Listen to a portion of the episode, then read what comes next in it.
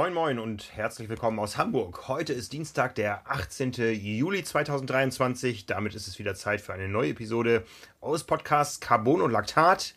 Und ja, heute haben wir eine etwas äh, skurrile Situation. Ich sitze nämlich nicht im Büro, sondern zu Hause. Ich bin schon halb im Abflug in den Urlaub. Mein Name ist Frank Wechsel, ich bin euer Publisher. Und mir gegenüber sitzt im Büro Peter Jakob. Hallo Frank. Hallo Peter. Peter, wir haben ein ganz spannendes Wochenende hinter uns. Ähm, es sind gerade eh spannende Zeiten im Sport. Du bist ja bei uns vor allen Dingen für die Marke Swim zuständig. Da geht es gerade so richtig ab, oder? Äh, da hast du recht. Äh, die Weltmeisterschaften in Japan laufen. Die Wettkämpfe finden meistens nachts statt. Deswegen bekommt man das hier nicht unbedingt mit, beziehungsweise kriegt es dann zum Frühstück serviert. Und ja, die Deutschen räumen da gerade im Freiwasser richtig ab. Und nächste Woche geht es mit den Beckenwettkämpfen weiter. Ja, im Freiwasser Leonie Beck und Florian Wellbrock haben je zweimal Gold gewonnen und die Leonie, mit der hast du gerade einen Podcast aufgenommen, glaube ich. Ja, das ist richtig. Auch für, für Swim haben wir einen Podcast und ich hatte die Chance, sie letzte Woche zu sprechen, als sie schon in Japan war.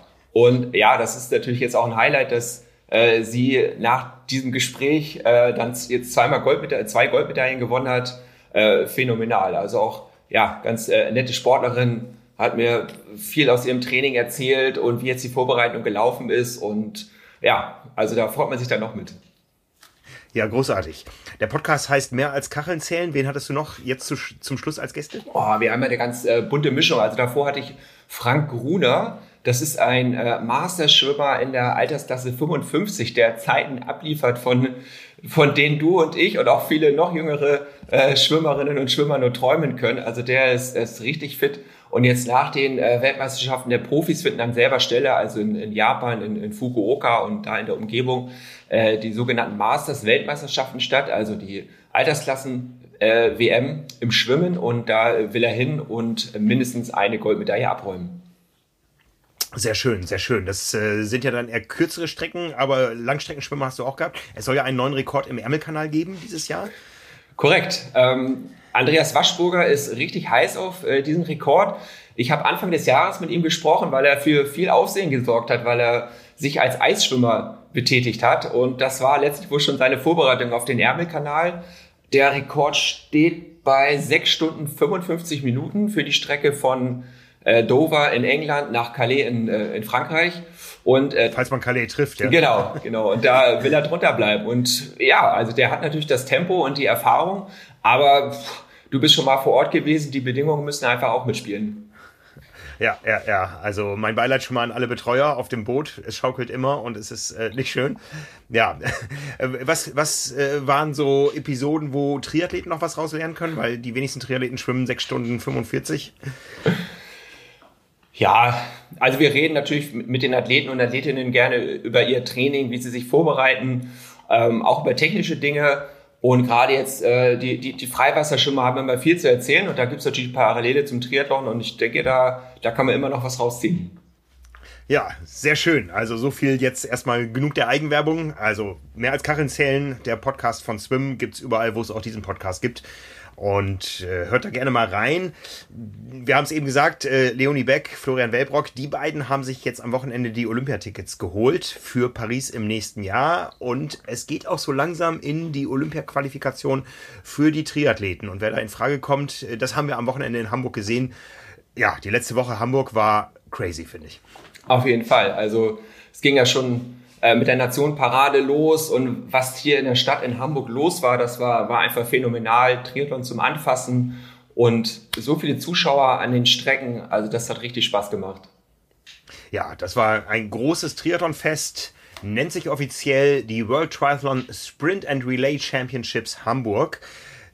Ja, äh, aus dem Namen geht hervor, es äh, war kurzstreckiger Teamsport, sag ich mal, in ganz vielen Dingen.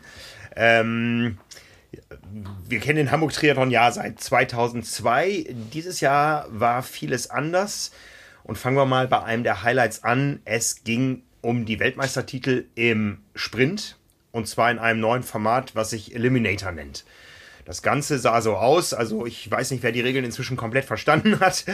Am Freitag gab es eine Qualifikation morgens mit je 60 Männern und Frauen, aufgeteilt auf zwei Läufe.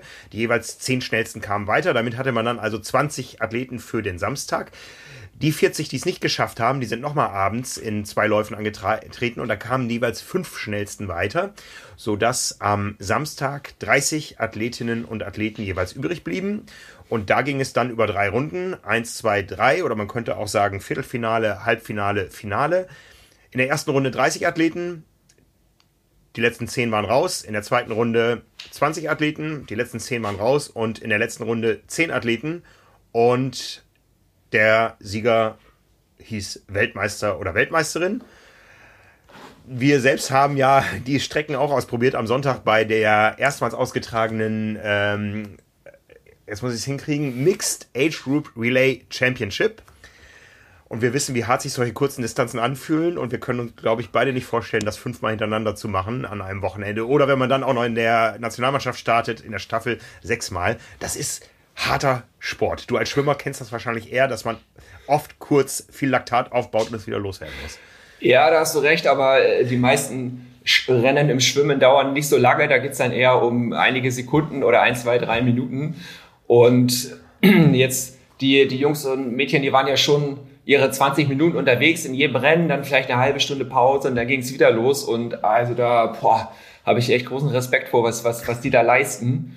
Aber ich fand es echt ein spannendes Format. Also ich habe vor allem den, den Samstag verfolgt, jetzt die Qualifikation, die ist ein bisschen an mir vorbeigegangen. Äh, aber das Finale mit den besten 30, also ich finde, man konnte da auch richtig mitgehen. Man konnte so taktische Spielchen sehen, gerade wenn es zum Ende hin ging, dass die, dass die Athleten und Athletinnen gucken, sind sie unter den besten 10, sind sie sicher weiter oder in der ersten Qualifikation unter den besten 20. Und äh, das, das, das, das war schon, schon richtig cool mit anzusehen und hat auf jeden Fall Zukunft, dieses Format, finde ich. Ja, auf jeden Fall äh, großer Sport, großes Kino. Ähm, wenn wir mal vorne anfangen, die ersten Läufe am Freitagmorgen, da hatte ich eigentlich erwartet, da ist noch nicht viel los, aber es war trotzdem schon gute Stimmung rund um den Rathausmarkt. Ja, aus deutscher Sicht äh, halb erfol erfolgreich. Einige mussten ja noch in die äh, ja, die Rapid Charge heißt es offiziell. Also äh, aus dem Rudern kennt man das, glaube ich, äh, Hoffnungslauf, ja, wo man eben dann nochmal die Lucky Loser ermittelt hat. Also alle anderen durften sich regenerieren und ich glaube, Regeneration ist eins der ganz wichtigen Dinge bei den, den Formaten. Man muss einfach schnell wieder auf die Beine kommen. Wir haben es erlebt. das geht auch einigermaßen schnell, aber man muss natürlich dann noch weiter performen. Wir, wir hatten Feierabend. Darunter. Ja, also natürlich ist das auch ein, auch ein ziemlicher Nachteil, wenn du durch, diese Hoffnungslauf, durch den Hoffnungslauf durch musst, hast einfach noch ein zusätzliches Rennen dann an diesem Freitagabend, während sich die anderen schon ausruhen können. Aber es ist natürlich zum einen auch eine Möglichkeit, dafür zu sorgen, dass alle Eliteathleten, die da sind, mindestens zwei Rennen haben. Und natürlich, äh, wenn irgendwas schief geht, wie bei den Deutschen, äh, die sind ja in dem äh, Qualifikationsrennen, da sind ja kurz vor dem Ziel, ich glaube, äh, Lasse Nygard Priester und äh, Lasse Lürs waren es, meine ich, die, die sind ja ges sind genau. gestürzt genau. und sind dann irgendwie so als 11., 12., 13. ins Ziel gekommen und haben dann leider äh, den, den, den, den, den Cut verpasst. Ähm, hatten dann dadurch halt eine zweite Chance und die konnten sie auch nutzen. Ja, ja, da ging es dann weiter. Ne? Ähm, wer sie nicht genutzt hat, war Gustav Iden. Ja, also Christian Blumenfeld erstmal souverän seinen Vorlauf gewonnen. So hat er auch weitergemacht dann am, am Samstag. Aber Gustav Iden, äh, um den müssen wir uns so langsam Sorgen machen, was seinen Plan betrifft. Er möchte Olympiasieger in Paris werden. Ja, das hat mich auch ein bisschen erschreckt. Er ist ja doch im ersten Rennen schon gleich deutlich hinterher geschwommen und dann auch hinterher gefahren. Irgendwann dachte ich, okay, wahrscheinlich hat er jetzt äh, die Quali abgeschrieben und äh, konzentriert sich dann auf den Hoffnungslauf, aber da sah es ja nicht besser aus. Und er war ja von diesen beiden Norwegern, also er und Blumfeld, das sind natürlich die, auf, auf denen der Fokus äh, liegt. Äh, der erste, der im Rennen war, da dachte ich schon, oh, oh mal gucken, wie es bei, bei Blumfeld läuft, aber der, der war richtig fit. Ja, bisher kannte man das ja, die beiden immer relativ synchron, äh, ähnlich erfolgreich. Mal, mal gewinnt der eine, mal, mal verliert der andere. ähm, und jetzt eben zwei völlig verschiedene Welten, was aber auch mit der nicht so erfreulichen jüngsten Vita von Gustav Iden zusammenhängt. Seine Mutter war schwer krank, ist inzwischen verstorben. Er war einfach auch überhaupt nicht bei der Sache. Ähm, hat sich selber auch als Außenseiter gesehen und hat im Interview vorher, ich hatte ja die Chance, die beiden zusammen in einem Interview zu erwischen, äh, am Tag vor dem ersten Renntag, also am Donnerstagabend und äh, ja, Mittwoch war es schon. Äh, und da sagte er auch schon, mh, hm, es gibt ja noch spätere Olympische Spiele. Ich muss jetzt nicht in Paris Olympiasieger werden. Also sein Traum vom Olympiasieg, der lebt weiter, aber er sieht so ein bisschen die Fälle davon schwimmen. Und ja, da sieht man auch recht wenig Entwicklung jetzt. Ähm, das zieht sich ja schon länger so ein bisschen hin. Jetzt war es eben offensichtlich, bei 300 Meter Schwimmen den Anschluss zu verlieren, bedeutet in dem Format, das Rennen ist vorbei, ja, weil dann hat man keine Chance, irgendwo ganz, ganz weit nach vorne zu kommen auf dem Rad, weil natürlich alle da Tempo machen, weil auch alle starken Radfahrer Interesse haben, ähm, dass da irgendwie kein starker Radfahrer vorne vom, vom Rad steigt. Also es waren trotz der Kürze der Rennen auch hochtaktische Rennen und die haben richtig Spaß gemacht. Ja, und einmal mehr hat sich die alte Triathlon-Weisheit bewahrheitet, dass du einen Triathlon beim Schwimmen nicht gewinnen, aber sehr wohl verlieren kannst. Und das zeigt mhm. sich echt in diesem Format äh, fast deutlicher als äh, auf den Langdistanzen. Also wenn du da diese erste Gruppe verpasst, wird es richtig, richtig schwer. Ja, ja. Ja, fünf Runden im suboptimalen Fall, im optimalen Fall vier Runden. Ich habe das Ganze am Wochenende schon so ein bisschen verglichen mit Biathlon. Da hast du so ein Festival über mehrere Tage. Es sind immer die gleichen Athleten. Es ist immer irgendwo Action. Und es gibt verschiedene Titel zu gewinnen. Jetzt ging es hier halt nur um diesen einen Titel, aber es ist natürlich auch eine Chance für den Sport, die Athleten so ein bisschen mehr zu zeigen. Früher waren diese Weltmeisterschaften einfach zwei Stunden, von denen in Zeiten, wo es mal so ein bisschen müder war, in der mittleren Stunde nichts passierte, als sie auf dem Rad waren. Ja, also da hat man irgendwie gesagt, das ist ein 10 Kilometer Ausscheidungslauf äh, mit vorher Schwimmen und Radfahren. Das ist inzwischen ja auch komplett anders von der Dynamik. Aber jetzt war es wirklich ähm, großes Kino. Mit dem Nachteil, dass die Athleten natürlich sich zwischendurch nicht äußern konnten, gerade am Samstag, weil da natürlich auch die Regeneration und das Wiederfitmachen für den nächsten Lauf ganz, ganz, ganz wichtig sind. Ja, also ich fand es super spannend zum Zugucken. Ich war jetzt am, am Samstag an der Strecke, deswegen weiß ich nicht genau, wie es im Fernsehen gelaufen ist, weil du ja schon immer dann Pausen zwischen den Rennen hattest. Ich weiß nicht, ob das Fernsehen dann live drauf geblieben ist ähm, oder wie die das dann gelöst haben. Aber so als Format war das äh, echt richtig, richtig spannend. Und natürlich was anderes, als wenn du eben ein, ein zweistündiges Rennen hast über die olympische Distanz, das sich dann so nach und nach entwickelt, weil hier hast du richtig konzentrierte Action und das mehrmals hintereinander. Ne? Mhm. Da war ja immer, was auch die Übertragung betrifft, nach dem Rennen ist vor dem Rennen. Das waren ja nicht drei Rennen am Samstag, sondern sechs Rennen, weil natürlich beide Geschlechter am Start waren. Die Männer haben immer den Vortritt gemacht, die haben also als Erste ihr Viertelfinale ausgefochten und die Frauen dann hinterher. Ähm, ja, bis dann im Männerfinale ein Deutscher noch überblieb, Tim Hellwig. Ne? Und äh, bei den Frauen sogar eine Deutsche auf dem Podium gelandet ist mit Laura Lindemann. Das war heiß. Auf jeden Fall. ähm, ja, also wie, wie, wie, Laura Lindemann da am Ende äh, diesen dritten Platz gesichert hat und einfach, ja, also es ist einfach so, das Publikum geht natürlich dann noch mehr ab, wenn sie dann merken, da ist äh, eine deutsche Athletin oder ein deutscher Athlet, die da vorne mithalten können und um die Medaillen kämpft. Und also auch wenn du an einer ganz anderen Ecke der Strecke warst, hörtest du immer das Publikum auf, aufschreien und äh, merktest, da ist irgendwas im Busch und warst dann schon ganz gespannt, was gleich passieren wird, wenn sie bei dir vorbeifahren oder vorbeilaufen. Ja, ja. Gewonnen haben am Ende zwei, ja, mit denen man durchaus rechnen konnte. Also dann war es mal einmal Christian Blumenfeld nicht, der als erster durchs Ziel gelaufen ist, sondern Vierter, nachdem er vorher immer als erster durchs Ziel, wo es aber um nicht viel ging. Ähm, wie gesagt, man musste unter die ersten zehn äh, kommen in den, in den Runden oder abends beim Rapid Charge dann unter die ersten fünf, wo er keine Sorgen mit hatte, weil er nicht dabei war, weil er es nicht musste. Ähm, es ging da nur um die äh, Startpositionen immer für die nächsten Runden. Aber ansonsten ist der erste genauso startberechtigt wie der zehnte. Trotzdem hat er sich nicht nehmen lassen, da mal äh, Farbe zu bekennen, wie auch die Deutschen immer wieder in den verschiedenen Runden. Die haben auch gezeigt, dass sie da sind und ein bisschen Schau gemacht fürs Publikum und die Rennen von vorne kontrolliert. Am Ende aber, ja, fangen wir mit dem, mit dem Männersieger an. So war es chronologisch Hayden Wild. Und der hat nochmal gezeigt, dass Triathlon nicht nur aus drei Disziplinen besteht, sondern aus vier Disziplinen, weil was der beim zweiten Wechsel äh, hingelegt hat, ja, das, das, das grenzte an Magie. Ja, da sind halt alle irgendwie auf dem gleichen Niveau, aber einer macht das Ding quasi in der Wechselzone klar, wohl wissend, dass er gut laufen kann. Ich habe ihn hinterher gefragt, äh, wie oft hast du das geübt? Er sagt gar nicht. Das ist so, ja, äh, Routine aus den Rennen. Aber das hat er richtig, richtig gut gemacht. Ja, die müssen das natürlich entweder im, im Training machen oder eben durch die Wettkämpfe. Aber man sieht jedes Mal wieder, dass, ähm, ja, wie, wie entscheidend das sein kann. Äh, aus eigener Erfahrung weiß man natürlich auch, man, man ist im Kopf voll, man ist dazu noch voll gepumpt durch Laktat und dann muss man ja diese verschiedenen Abläufe denken und trotzdem auch bei den Profis geht hier mal was Kleines schief, da fällt da mal ein Helm runter oder eine Brille und so weiter oder man kommt nicht mhm. so schnell in den Schuh rein und wenn man in die Ergebnislisten guckt, dann war der Hayden White vielleicht zwei oder drei Sekunden schneller als die anderen, aber das kann entscheidend sein in diesem Rennen. Ja, ja, oder man wirft sogar seine Schwimmbrille neben die Box und dann steht man am Ende zehn Sekunden in der Penalty-Box. Ja, das kann genauso entscheidend sein. Ja, äh, der Hayden Wild des zweiten Wechsels bei den Profis ist der Peter Jakob des ersten Wechsels äh, bei den Eschgruber. Das musst du mir nachher nochmal erzählen, wie du das gemacht hast da in der, in der Wechselzone. Aber wir sind auch bei den Profis. Hayden Wild, ja, äh, der, ein lockerer Kerl, ja, ähm, der hohe Laktatwerte toleriert offensichtlich, ja, weil nur so geht's. Und äh, viel Werbung für den Sport gemacht hat, aber ich finde auch die Deutschen hier. Tim Hellwig, das ist ein Typ. Das ist ein Typ, den wir brauchen. Ja, das ist einer, den, den, den kann man vorzeigen, der kann reden, ja, ähm, der kann sich durchsetzen. Also, der hat mir auch Spaß gemacht. Ja, ich finde, wenn man die, die, diese jungen Männer sieht, man fragt sich ja doch immer, ist das der neue Jan Frodeno? Wird das der nächste Daniel Unger?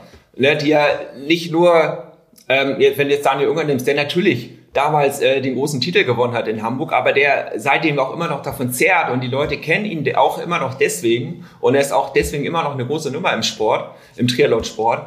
Und ja, also das frage ich mich immer, wenn, wenn ich diese, diese jungen Kerle sehe. Und du hast recht, das sind Typen und die machen Spaß auf Meer und ja, Olympische Spiele sind in einem Jahr. Ich bin, bin gespannt. Ja, ja. Ja, bei den Frauen, Cassandre Beaugrand mit Siegerfahrung in Hamburg, ja, ähm, hat auch schon in den ersten Runden gezeigt und ich glaube, dann wird äh, die Psychologie schnell zur fünften Disziplin, dass sie diese Rennen kontrollieren kann. Die wirkt so unscheinbar manchmal irgendwie, aber wenn die beim Laufen den Turbo auspackt mit ihren dünnen Beinchen, äh, ja, da hat dann auch eine Laura Lindemann keine Chance. Ja, sie konnte sich natürlich äh, voll auf ihre Laufstärke verlassen. Das hat man in, in, jeder Runde gesehen, wo sie dann vorne weggelaufen ist und auch immer äh, eine, eine Lücke gerissen hat, so dass sie auch äh, am Ende gar nicht äh, um den Sieg spurten musste, wie andere vielleicht. Aber ja, das, das war natürlich schon beeindruckend und das muss sie sich natürlich auch vorstellen. Bei dem Tempo, was die eh schon laufen, dann noch mal einen draufzusetzen, um sich vorne abzusetzen. Also großen Respekt von mir aus hätte sie gerne noch ein bisschen mehr Emotionen zeigen können auf der Ziellinie. Das war ein bisschen, ja, da ist man ist ja doch immerhin gerade Weltmeisterin geworden, aber da ist, ist ja auch, auch jeder anders. Ja, für Emotionen waren die Edge-Grupper ja da, aber wie gesagt, dazu später. Ähm, ja, wo liegt der Schlüssel? Ich glaube, 50 Minuten waren die Pausen. Ja, also nicht die Abstände von Start zu Start, sondern die Pausen. Die Rennen haben immer im 70 Minuten Abstand stattgefunden, äh, bei 20 Minuten Renndauer. Dazwischen kam dann immer das andere Geschlecht, sodass dann 50 Minuten Pause übrig blieben. Boah, ich wüsste gar nicht, wie die gestalten sollte. Ja, also man hat gesehen, viele haben hinter den Kulissen dann auf, dem, auf der Rolle gesessen oder sind äh, schwimmen gegangen. Ähm, das war eigentlich ganz schön, weil man hat die auch in den Pausen laufend irgendwo gesehen und das war wirklich sehr publikumsnaher Sport. Aber ich wüsste gar nicht, boah, ob ich Lust hätte, wieder ins Wasser zu springen. ja, da muss wahrscheinlich jeder so für sich auch rausfinden, was ihn am besten, äh, am besten tut, was das, den Laktatspiegel wieder senken lässt. Ob das dann eine Runde Schwimmen ist, ganz locker oder ein bisschen auf der Rolle fahren. Aber auf jeden Fall ist das, das der Schlüssel zum Erfolg, dass man dann du hast es ausgerechnet, nach 45, 50 Minuten eben wieder, wieder richtig äh, startklar ist. Ähm, ja. Ja, vielleicht noch mal ein Wort zu, zu, zu Christian Blumfeld. Also der, trotzdem, also der, der begeistert mich auch immer wieder. Also einfach natürlich die, diese Bandbreite, die er macht mit der Langstrecke, mit der Kurzstrecke, aber er ist natürlich auch, äh, wenn du sein, seinen Körper siehst, er sieht doch anders aus als, als die anderen. Ja. Und trotzdem ja. äh, hält er da mit oder drückt noch mal einen drauf. Und er war es ja auch, also es war äh, am Samstag im ersten Rennen, wo er in der zweiten Gruppe war und dann doch erstmal richtig Gas geben musste auf dem Rad, um, um dann zur ersten Gruppe ranzukommen. Aber es hat er geschafft und ist dann beim Laufen gut vorne mitgekommen. Auch im Finale selbst war er es, der auf dem Rad immer mal wieder kleine Attacken gesetzt hat. Konnte sich nicht lösen, aber es sind natürlich auch immer diese Nadelstiche, die den anderen, anderen irgendwo wehtun und vielleicht am Ende äh, dann ein paar Körner kosten. Also der, der sorgt da richtig für Action und macht Spaß. Solche Typen braucht ja. man, ne? Also das, das ist eben diese großartige Mischung, ja. Du, du hast natürlich irgendwo ein Interesse an den Deutschen. Äh, dann haben die Deutschen aber auch, äh, das sehen wir ja auch aus, aus Zugriffszahlen bei uns, immer wieder ein Interesse am Blumenfeld. Ähm, Hayden Wild ist vielleicht dann gar nicht so bekannt hierzulande, aber ähm, hat sich natürlich bekannt gemacht. Und jetzt sind wir gespannt, wie das weitergeht. Wie gesagt, für viele Nationen, auch für die Norweger, ist ja auch schon Paris, ähm, jetzt muss ich lügen, ich glaube am 16. und 17. August äh, sind die Rennen äh, Olympia-Qualifikation. Und ich bin gerade dabei, meine Paris-Reise zu buchen. Ich gucke nochmal. Nee, am 17. und 18. sind die Rennen in Paris als offizielles Testevent der Olympischen Spiele. Das heißt, da wird das komplette Protokoll aufgefahren, wie es auch ein Jahr später dann unterm Eiffelturm stattfinden wird, mit allen Aufbauten, mit allen Sicherheitsvorkehrungen und so weiter. Da gibt es so verschiedene Level und der Triathlon ist da auf einem der höchsten Level, weil es eben auch eine ähm, im öffentlichen Raum teilweise stattfindende Sportart ist und nicht in einem geschlossenen Stadion. Und für die Norweger geht es darum, äh, aufs Podium zu kommen als erster Norweger. Und dann hat man den Slot für die Deutschen, ist es ein bisschen weiter gefasst. Ähm, Platz 8. Äh, nein, die, die ersten beiden Deutschen unter den Top 8, wenn sie denn genug Olympia-Qualifikationspunkte international gesammelt haben, können ihr Ticket lösen. Es hört sich etwas komplizierter an, als es ist. Ich glaube, man äh, wird schon bei der Nominierung darauf achten, dass da letztendlich Leute starten, die am Ende auch das Ticket wahrnehmen könnten, wenn sie sich da verdienen. Also zwei Deutsche unter den ersten acht, bei den Männern und bei den Frauen jeweils, könnten schon in einem Monat die Tickets lösen für in einem Jahr. Und das ist äh, natürlich dann eine schöne Voraussetzung, weil die dann Haken dran machen können, müssen natürlich irgendwo am Ball bleiben, aber können sich natürlich ganz anders vorbereiten als die anderen. Ja, und die, gerade die deutschen Frauen haben ja jetzt in Hamburg gezeigt, dass sie ganz vorne mithalten können. Wir haben kurz über Laura Lindemann gesprochen, aber direkt dahinter Annika Koch auf Platz 4, auch richtig stark gelaufen, auch in der Staffel, über die wir vielleicht auch noch sprechen. Dann äh, Marlene Gomez-Görgel, die ja auch mit im Finale der besten zehn war und als fünfte ins Ziel gekommen ist. Also richtig ja, ja. Äh, stark. 3, 4, 5 bei den Deutschen, ja. Wir hatten eben nur über Laura Lindemann gesprochen, aber 3, 4, 5 genau. ist natürlich ein, ein krasses Mannschafts. Und da ist eine Lisa Tersch noch nicht mal mit dabei, die die Woche davor ja. deutsche Meisterin geworden ist. Genau. Ne? Also, ja. Du weißt das besser mit diesen Testevents. Das ist doch dann schon exakt die Strecke, auf der dann ein Jahr später auch der äh, Olympische Triathlon stattfindet, oder? Ganz genau, ganz genau. Und ähm, World Triathlon legt da auch einen großen Wert drauf, weil äh, die Abläufe natürlich anders sind und die Organisationsstrukturen anders sind, als wenn du, ich sag mal, einen Fußballplatz brauchst, der schon da ist und identische Maße hat und so weiter und wo dann eher so außenrum alles organisiert werden muss. Hier muss eben alles einmal testmäßig aufgebaut werden. Und wenn wir da mal nach Paris schauen, die Aufbauten sind ja sind ja äh, spektakulär. Also das Ganze findet in der Seine statt, was bis vor kurzem undenkbar war, ähm, was so gelöst wird, dass man vor den Toren von Paris ein großes Bassin hat und ähm, darüber die, den Wasserstand und die Wasserqualität regulieren kann. Also da hat man vernünftige Wasserbedingungen vorgelagert vor Paris, ähm, was natürlich im Namen der Nachhaltigkeit dann ein tolles Naherholungsgebiet wird. Äh, aber man sorgt dafür, dass dann zu den Wettkämpfen, da finden ja auch die Freiwasserwettkämpfe dann statt, dass man da eben tolle Bedingungen hat, ja. Und dann wird die Wechselzone auf einer Brücke aufgebaut, und zwar auf der Brücke, die quasi in Luftlinie zum Eiffelturm liegt. Und ähm, rundherum das Stadion. Also, ich habe ja nun alle Olympia-Entscheidungen äh, live erleben dürfen. Das ist schon super, super spektakulär. Ich meine, wir haben angefangen mit der Oper von Sydney damals. Ähm, das war eine tolle Kulisse mit der Wechselzone vor dem Opernplatz und, und das Schwimmen da im, im Hafen von Sydney. Dann 2004, ja, musste man so ein bisschen vor die Tore gehen nach Vuliakmeni, Vorort von ähm, Athen. Ich glaube, da hat jetzt, ich weiß nicht, ob er noch stattfindet, der Ironman 73 von Griechenland oder war es ein Challenge-Rennen? Ein Rennen äh, hat da jetzt wieder so ein bisschen die Legacy angetreten, wo man ja weiß, aus, aus Athen ist nicht viel Legacy übergeblieben. Weiter dann natürlich wir erinnern uns nur noch an die Bilder von Jan Frodeno 2008 in äh, Peking, was auch nicht ganz korrekt ist. Also das Wuliakmeni von Athen ist das Changping von äh, Peking, ähm, 60 Kilometer außerhalb, ein kleiner Vorort von Peking mit äh, 650.000 Einwohnern. Große Staumauer, spektakulär, aber hatte ja mit dem eigentlichen Peking so nichts äh, zu tun. Ich glaube, im Hubschrauber konnte man im Hintergrund die Ming-Gräber sehen oder einzelne davon. Ähm, ich sehe nur den blauen Teppich vor mir und Jan Frodeno beim Endspurt. genau, genau. Diesen blauen Teppich, den sieht man, glaube ich, immer noch auf Google Maps. Ja, aus äh, Satellitenaufnahmen.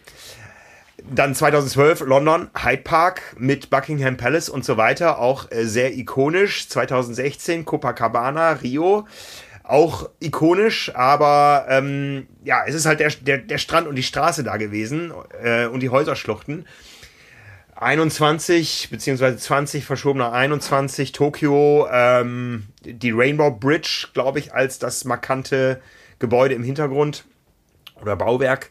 Und jetzt Paris, wirklich mitten, mitten, mittendrin. Also das ist, das sind Bilder, die, die werden Triathlon-Geschichte schreiben, ja. Äh, und wenn man da dran denkt, was da alles kommt mit Helikoptern und so weiter, mit Eiffelturm, also das wird wirklich richtig, richtig gut, glaube ich. Ja, und das muss man eben testen. Und darum dieses Testevent, wo alle Aufbauten eins zu eins äh, gemacht werden, ähm, wo man wahrscheinlich auch dafür sorgen wird, dass die Tribünen schon mal voll sind. Ja, ähm, ich habe mich gestern akkreditiert als Journalist ähm, da stand dann, dass man 14 Tage vorher Bescheid bekommt, ob die Akkreditierung angenommen wird. Aber auch da müssen natürlich die Protokolle abgefahren werden. Die haben keine Lust, dann nur mit zehn Journalisten zu arbeiten. Von daher gehe ich mal davon aus, äh, da, dass das klappen wird. Und ja, alles drum und dran. Vier Tage Action. Donnerstags, Freitags die Einzelrennen der Frauen und Männer eben mit der deutschen Olympia-Qualifikation.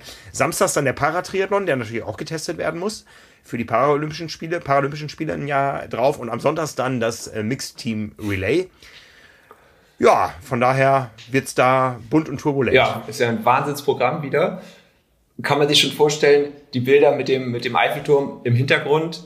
Und es ist ja einfach schön, dass, ähm, ja, was so die Sauberkeit der Flüsse angeht, dass das in den letzten Jahren sich so doch positiv entwickelt hat. Davon profitieren wir ja auch hier in Hamburg, dass wir da äh, in der, in der Alster schwimmen können, ohne, ohne Angst ja, haben ja. zu müssen. Anders, wir haben kurz drüber gesprochen, es ist gerade bei den Freiwasserschwimmer bei der Weltmeisterschaft in Japan, wo die wohl in der ziemlichen äh, in der braunen Suppe wurde gesagt, äh, schwimmen müssen oh. und die zum Teil da lieber gar nicht drin trainieren wollten und wirklich nur für die Rennen da reingehen.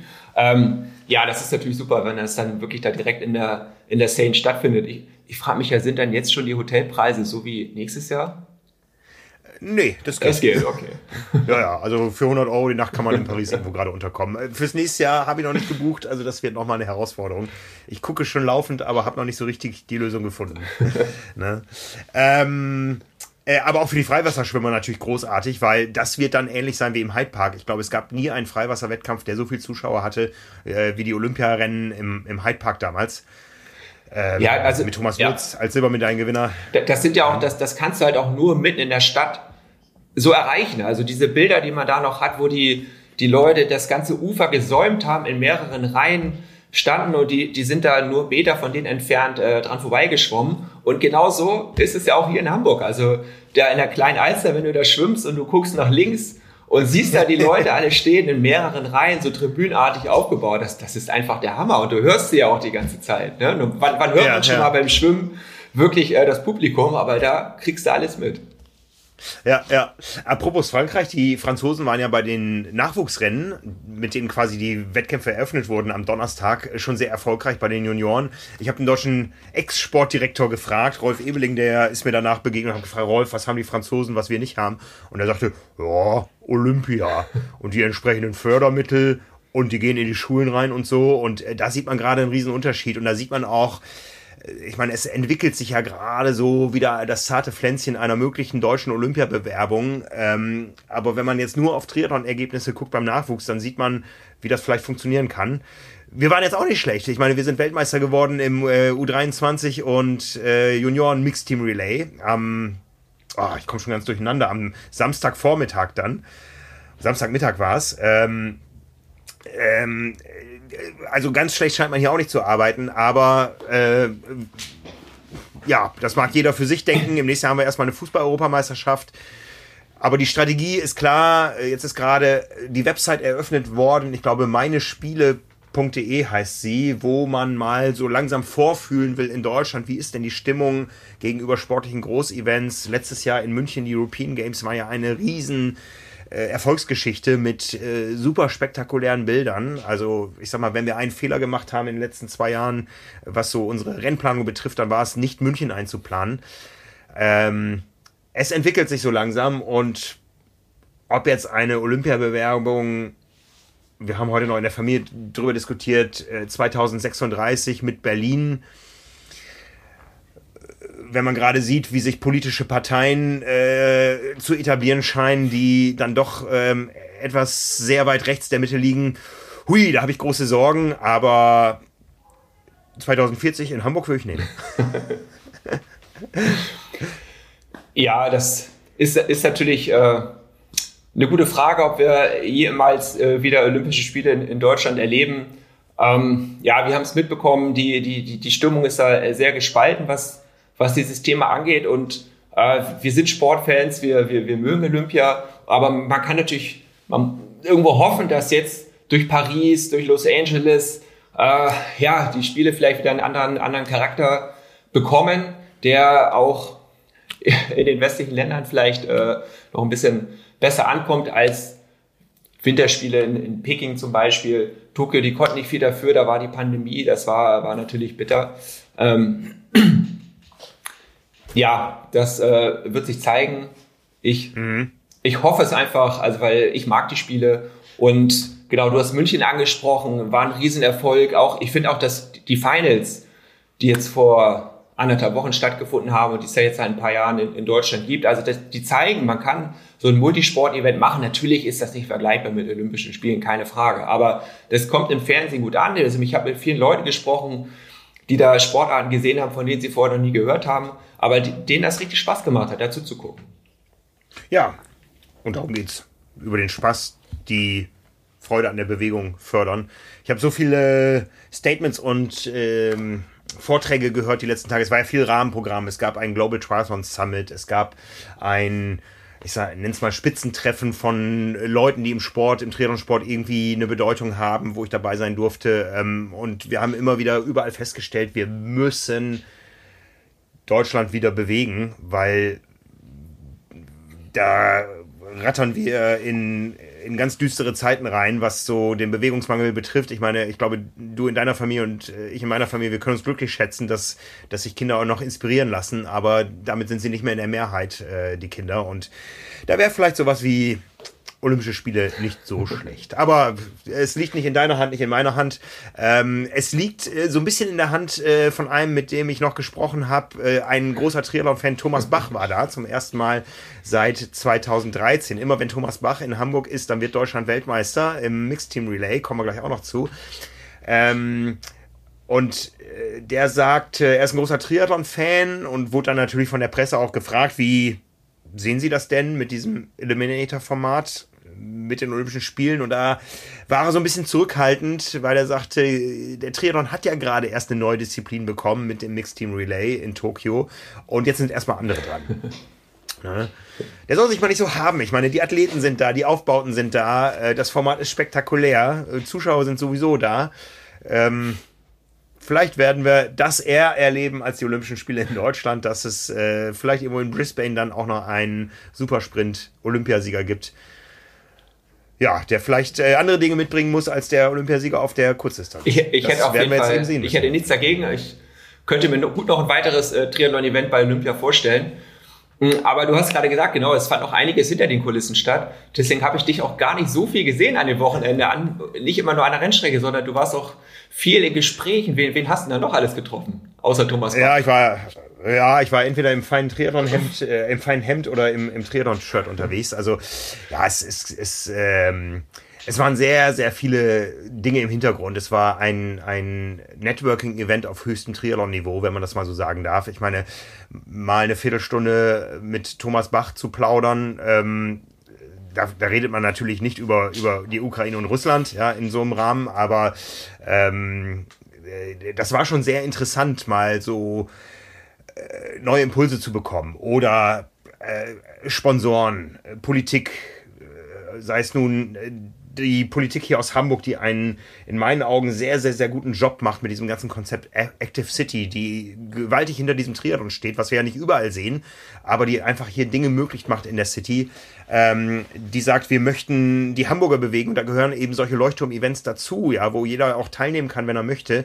Ähm, das, das war schon schön zu sehen ähm, und dann hoch bis zum Bundesinnenministerium, wo auch Strippen gezogen werden äh, für gemeinsame Ziele. Also das war war großartig. Ne? Ähm, die ganzen Verbände, ich meine, wir haben ja gerade im letzten Jahr auch äh, viel gearbeitet mit, mit den Verbänden, viele Gespräche geführt, äh, was unser Projekt Power and Pace betrifft, was ja seit einem Jahr oder seit diesem Jahr als äh, außerordentliches Mitglied in der DTU auch fungiert. Das heißt, wir können Startpässe ausstellen. Und da kann man natürlich fragen, wie läuft das für euch? Wie funktioniert das? Und wenn wir da so den, den Team Spirit sehen, auch hier in Hamburg, aber auch vor allen Dingen bei den großen Events zuletzt in äh, Frankfurt und vor allen Dingen Rot, das ist schon großartig, ähm, dass die Leute sich auch über, über Sport anfreunden. Ja, also ähm, ähm, ohne jetzt zu weit aus dem Nähkästchen zu plaudern, wir haben in der, in der Power Pace Community tatsächlich ein Paar, ein Paar, das sich gebildet hat. Nicht über Power Pace, sondern über gemeinsame Swift Rides haben die sich kennengelernt, ja, und sind jetzt eben privat ein Paar. Solche Dinge gibt's, ja. Also, ähm, und dafür war einfach der Sport jetzt in Hamburg da und ähm, äh, ich musste, ich war so ein bisschen zwiegespalten. Auf der einen Seite wollte ich natürlich die Action sehen, aber zum Beispiel als die, die Hoffnungsläufe am am äh, Freitag waren, war ich auf einem Boot auf der Alster unterwegs, um mich mit Menschen zu unterhalten, was äh, großartig war. Ähm, und wir waren so tief in den Gesprächen, dass wir erst nach dem Anlegen unsere Handys gezückt haben und geguckt haben, wer ist jetzt eigentlich weitergekommen. Ja, also ja, das, auch, auch das ist Triathlon. Triathlon findet eben nicht nur auf der Straße statt, sondern auch hinter den Kulissen. Und ähm, es, waren, es waren sehr, sehr viele Leute in Hamburg zusammen, die ein Interesse haben, diesen Sport weiterzuentwickeln. Ja, und da gehören wir einfach auch mit dazu. Ähm, teilweise öffentlich, teilweise hinter verschlossenen Türen und das macht auch Spaß und ist uns allen ja auch irgendwo ein Anliegen, äh, dass es da weitergeht, wo der Sport auch gerade durch schwierige Zeiten gegangen ist und ich glaube, wir haben da sehr gute Ansätze gefunden, wie wir verschiedene Dinge wieder beleben können und äh, wie wir diesen Sport in aller Vielfalt darstellen können. Ich meine, jetzt hatten wir diese super kurzen Formate. Wir wissen natürlich, unsere Kernzielgruppe, die ist eher langstreckenorientiert. Ähm, wir sehen aber auch, es gibt neue Formate, ich äh, muss das Termin nicht noch unterkriegen, aber im letzten Jahr war ich gemeldet, äh, konnte nicht teilnehmen, äh, bin jetzt wieder angesprochen werden. Der Schleswig-Holstein-Triathlon, das ist einfach ein Format etwas länger, 1500 Meter Schwimmen in der Ostsee mit dem Rad zur Nordsee und da wird dann 16 Kilometer gelaufen. Die Radstrecke ist irgendwie 110 Kilometer roundabout lang und das Ganze ohne Zeitnahme. Auch das ist Sport und auch das ist ähm, gesundheitsfördernde Bewegung. Da muss nicht unbedingt ein Chip am Schuh sein und eine Zeitmessung erfolgen. Also ja, ähm, Triathlon ist so vielfältig inzwischen. Ich hätte früher auch mein Problem gehabt mit diesem Eliminator-Format, wo ich gesagt hätte, das ist Zirkus, aber nein, es ist alles andere als das. Es ist hochfrequente Laktatdusche auf allerhöchstem Niveau. Ja, also wir wurden ja auch angesprochen vom Triathlon in Erfurt, die da diesen Indoor-Triathlon im Februar veranstalten und dafür ist es natürlich einfach super, äh, wenn man selber an der Strecke ist oder auch mal auf der Strecke. Ja. Äh, das verbindet einfach natürlich noch viel, viel mehr äh, um dann über solche Formate zu sprechen und um dann auch irgendwann darüber zu berichten.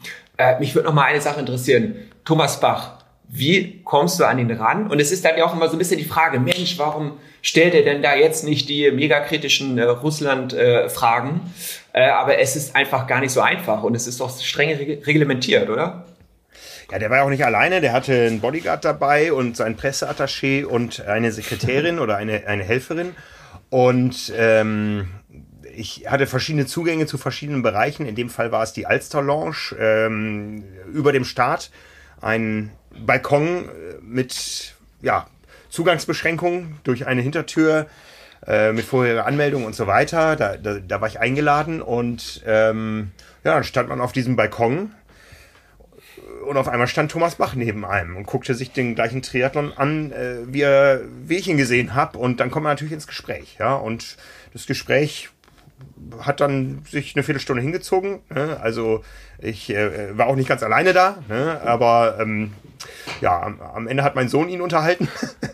äh, die haben sich super verstanden. Also das, das sind dann so, ja, ähm, ja, teilweise so Hinterzimmergespräche. Das erste Mal habe ich Thomas Bach gesehen, als wir uns begegnet sind auf dem Weg. Ich musste gerade mal austreten, da kam er mir entgegen.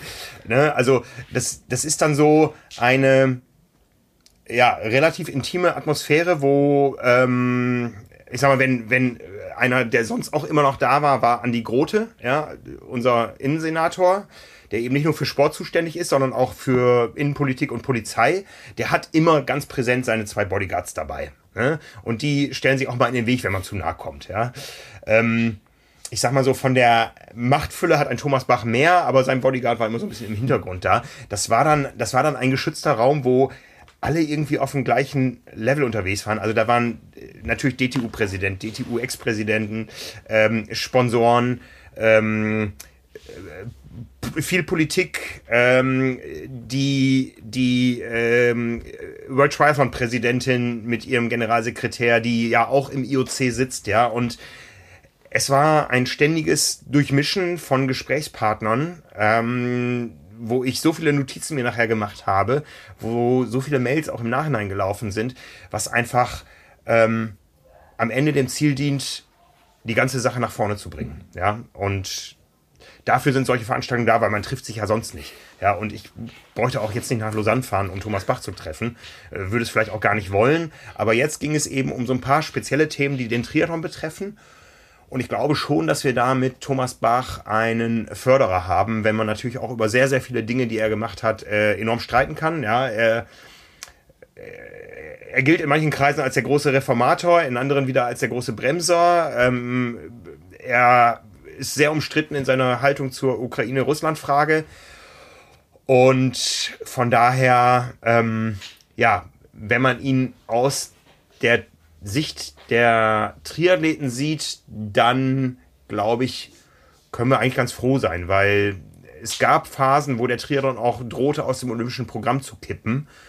Und diese Connection über Marisol Casado als äh, World Triathlon Präsidentin, die auch ähm, im IOC sitzt. Ich weiß auch nicht, was sie im IOC weiter vorhat. Ihren Rücktritt an der, an der äh, Spitze von World Triathlon hat sie angekündigt. Ähm, äh, aber das ist schon auch so ihr Vermächtnis. Und ich glaube, sie würde gerne als Vermächtnis noch bis zu ihrem Rücktritt ähm, das Eliminator-Format verankern. Das ist, glaube ich, ihr, ihr finaler Wunsch, den sie so hat. Ich weiß nicht, ob das IOC irgendwann mal eine Frau als Präsidentin braucht. Ich weiß nicht, ob sie das Format dafür hat. Ähm, viele gäbe es nicht zur Auswahl, weil es wird sicher niemand IOC-Präsident, der nicht schon im IOC sitzt. Das sind 100 und ein paar Leute. Ich weiß nicht, wie wenige Frauen es bis heute sind. Ich habe keine Ahnung, ja, aber ähm, was wir sehen, ist, es ändert sich enorm viel. Also wir, wir wissen, dass äh, sich bei Ironman an der Spitze was ändern wird. Es wird sich mehr oder weniger zeitgleich mit einem eineinhalb Jahren Versatz an der World Triathlon Spitze, Spitze was verändern. Es hat sich gerade an der PTO Spitze was verändert im letzten Jahr. Also ähm, ich sehe solche neuen Konstellationen immer als, als Chancen, ja, und in der Politik ist es ja auch an vielen Positionen so, dass Amtszeiten begrenzt sind ich glaube, dass äh, an der einen oder anderen Stelle im Triathlon ein, ein, ein Wechsel, ich meine nicht mich, äh, sondern ein Personenwechsel äh, mal ganz gut täte. Ne?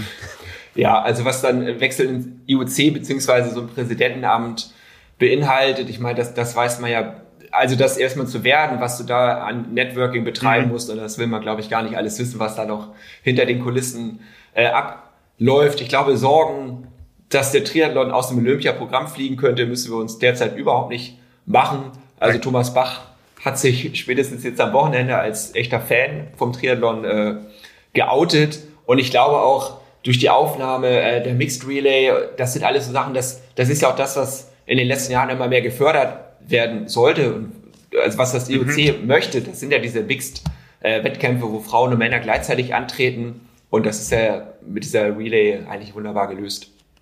Ja, ja, ja, ja. Also für die nächsten beiden Spiele wird fest mit äh, Triathlon geplant.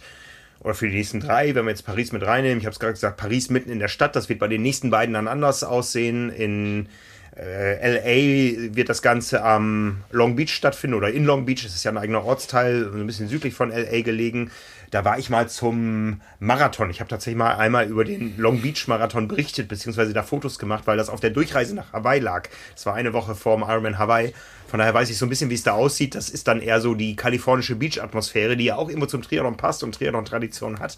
Ähm, aber nicht irgendwie so was ikonisch innerstädtisches wie Paris. Und genauso wird es dann auch in äh, Brisbane weitergehen. Da finden die Triathlon-Wettkämpfe nämlich an der Gold Coast statt. Und die Gold Coast kennt man A als Surfers Paradise, ähm, B aber auch als Triathlon-Hochburg mit ganz vielen Events, die da stattgefunden haben. Ich glaube, in 73 gab es da offiziell schon und eben auch schon zweimal, glaube ich, das Grand Final der World Triathlon Series. Ich glaube, das allererste war da damals, da bin ich äh, gewesen, 2009. Ähm, ich weiß gar nicht mehr, wer da Weltmeister war, muss ich, äh, müsste ich jetzt nachgucken, aber ich weiß noch, dass Nils Frommholt, Nils Frommholt U23 Weltmeister war. Sind ich glaube, was Frommold oder Löschke? Einer von beiden ist U23-Weltmeister gewesen. Oh, ja, lange her. Ne? Aber eben auch ein, ein Ort mit Triathlon-Bedeutung, ohne jetzt äh, die ikonischen Bilder einer, einer Skyline von Brisbane zu liefern. Ja. Aber eine Skyline hat die Gold Coast. ja, ikonische Bilder. Sag mal, wie, wie war denn der Ausblick aus der VIP-Lounge? Ich, ich wette, der war grandios. Ihr wart da über der kleinen Alster und habt von oben runtergeguckt. Ja, wer, wer von unten hochgeguckt hat, der wird immer zwischendurch gedacht haben, da ist ja niemand. Ähm, es war nämlich ein ständiges Raus und Rein. Äh, man hat von oben wunderbar den Start gesehen, den Ausstieg, äh, die Wechsel dann von hinten und immer wenn dann äh, sich das Rennfeld aus dem Stadion quasi rausbewegt hat, ist man reingegangen, weil da das Live-Bild lief. es war draußen teilweise etwas stürmisch, da war das ein bisschen zu gefährlich mit großen Monitoren, aber äh, so war man eigentlich ständig in Bewegung da, hat die Live-Bilder drin gesehen und äh, draußen dann äh, die Live-Action und war natürlich nicht ganz so dicht dran ähm, wie beim, beim, beim Rennen selbst unten. Es gab unten ja auch noch eine zweite Launch, also ich glaube, so die, die allermeisten haben sich dann äh, zu den letzten Läufen der jeweils Top 10 äh, auch in die untere Launch begeben, um dann direkt eben beim Zieleinlauf des Weltmeisters und der Weltmeisterin dabei zu sein. ja.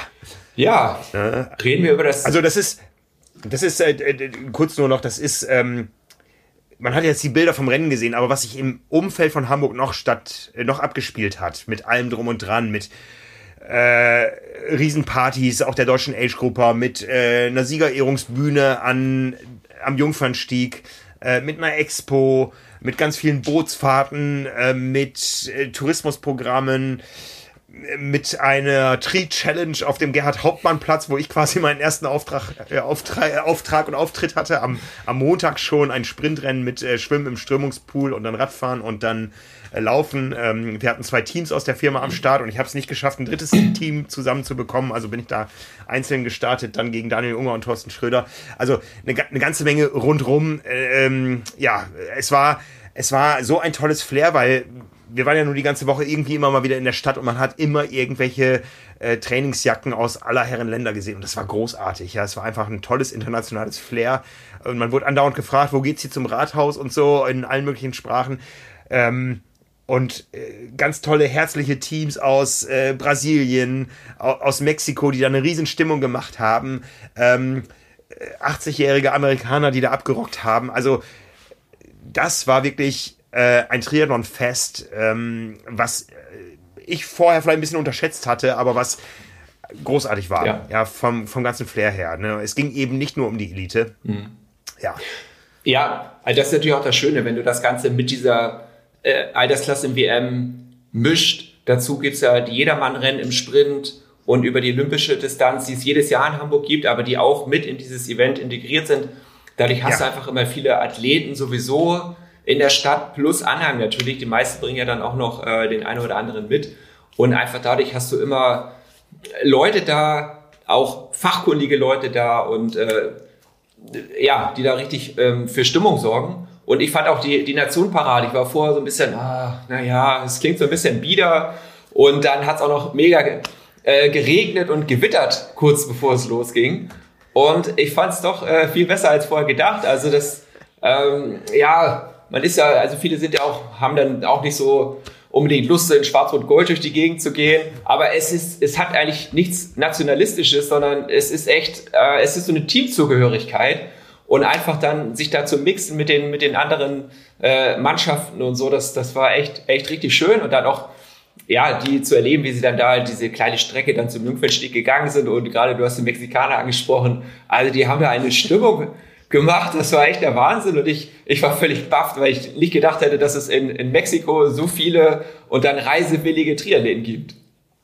Ja, großartig, ne? Großartig. Also du hast einen tollen Film davon mitgebracht, ist zu finden bei uns auf dem YouTube-Kanal und das macht schon Lust auf mehr, mhm. ja. Also wir haben ja selber schon überlegt, ähm, wir müssen ja gleich noch über unsere Staffel reden, aber nächstes Jahr Malaga pff, hätte schon was. Ne?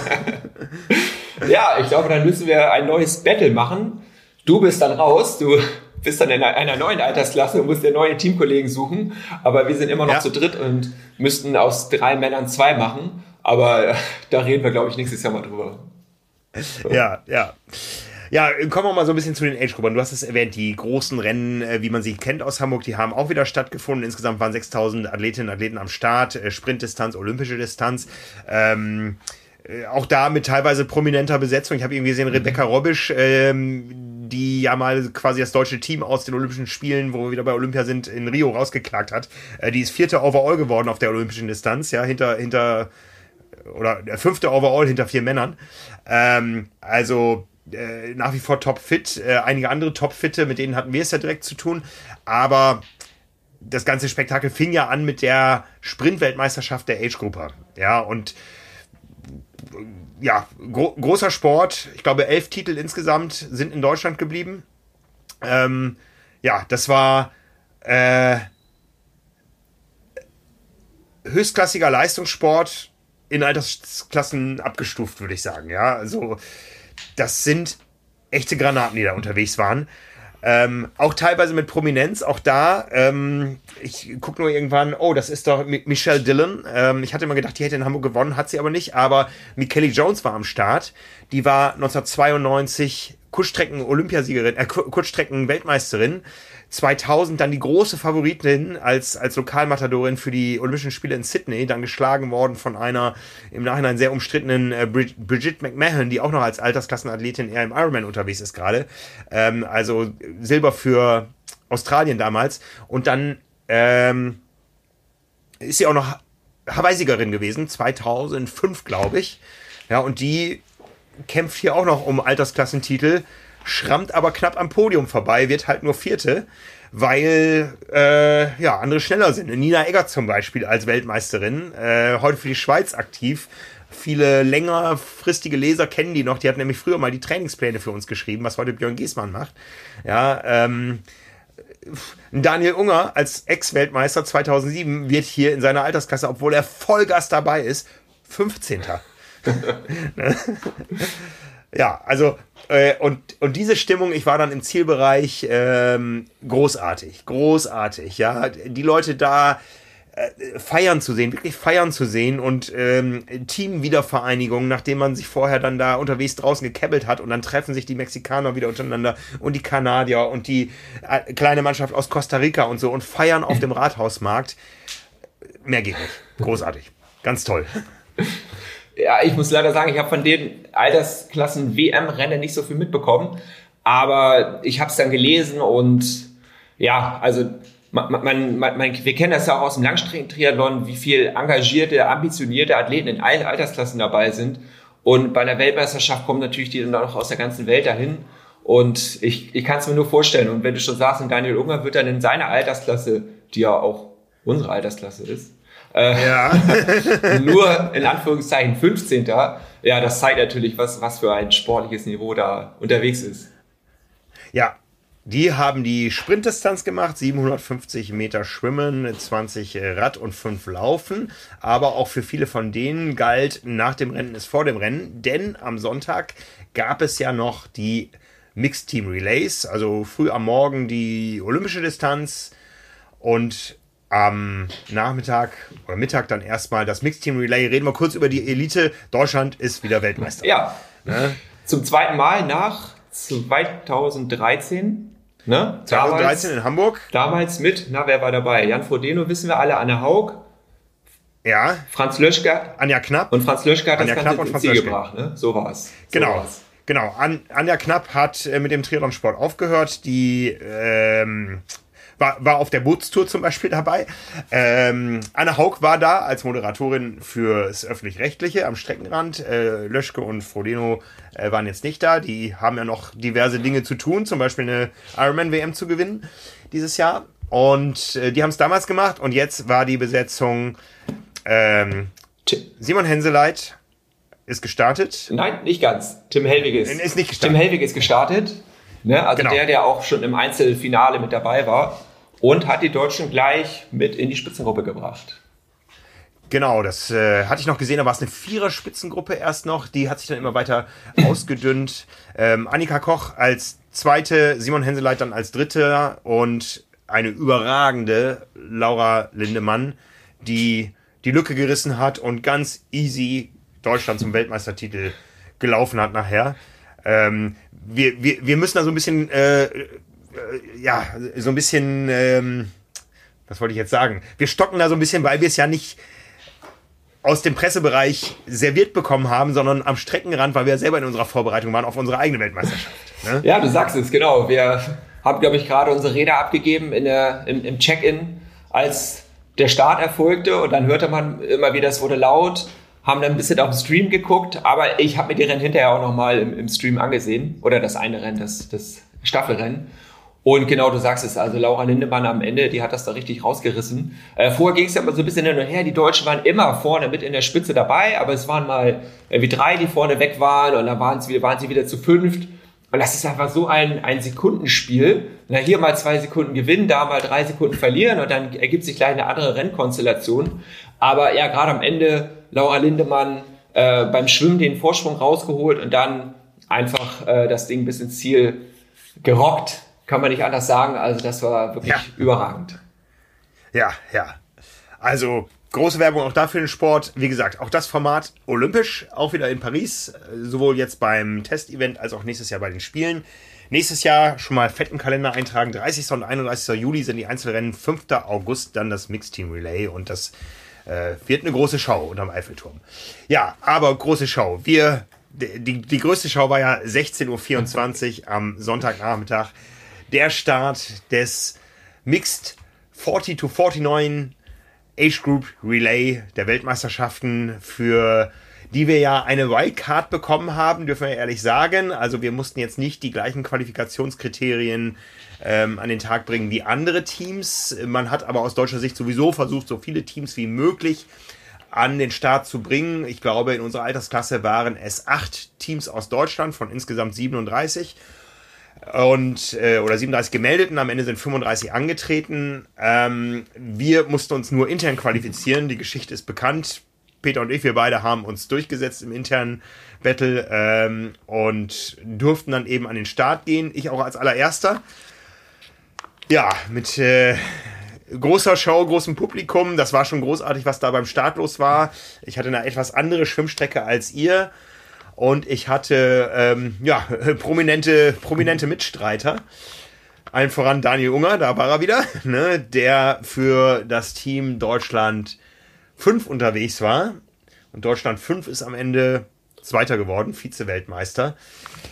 Ja, da musste ich schon gut schlucken. Ähm, weil einem ein Daniel Unger auch heute noch auf 300 Meter Schwimmen eine Minute abnimmt. Vielleicht hätten wir uns doch anders aufstellen sollen. Ja, das, das war ja die Überlegung, ob ich dann doch als, ja, nicht ganz so schlechter Schwimmer vielleicht äh, starte und vielleicht äh, hätte ich mich bei ihm in den Windschatten hängen können auf dem Rad. Man weiß nie, äh, wie es gelaufen wäre. Auf der anderen Seite äh, war das das, worauf ich mich die ganze Zeit gefreut habe, schon seit, seit Wochen. Das war dieser Sprung in die Alster mit Anlauf vom Rathausmarkt runter. Und ja, ähm, ja den hattest du nicht, denn ihr hattet eine Punkt-zu-Punkt-Strecke, eine etwas andere Schwimmstrecke als wir. Ähm, 300 Meter geradeaus, ne? 300 Meter geradeaus, quasi von der Außenalster in die Binnenalster. Ihr seid ja von der Binnenalster einmal kurz in die Außenalster durch die Brücken. Ah, nee, nicht ganz. Aus der Kleinalster in die Binnenalster. Nicht in die äh, Außenalster. Äh, genau, genau. Ja, ja, nee, die Außenalster, das durften nur die Jedermänner auf der olympischen Distanz. Ähm, die sind so weit rausgekommen. Wir, wir waren in der, in der Binnenalster, beziehungsweise den größten Teil der Strecke in der kleinen Alster. Das ist eben dieser Stich, der da bis zum Rathausmarkt führt und dann über Schleusen auch irgendwann in die Elbe. Aber so weit wollten wir nicht. 300 Meter Schwimmstrecke. Ähm, unsere beiden Zeiten sind jetzt schwer vergleichbar. Du warst nur ganz leicht schneller als ich, was wahrscheinlich daran liegt, dass ähm, unsere Schwimmstrecke doch etwas kürzer war als eure. Ja, ich glaube, bei uns kommt auch noch dieser kleine Lauf dazu, vom, vom Wechsel runter, runter zur Alster die Beschleunigung, die Beschleunigung äh, zum großen Sprung, der mehr oder weniger groß ausgefallen ist. Video folgt.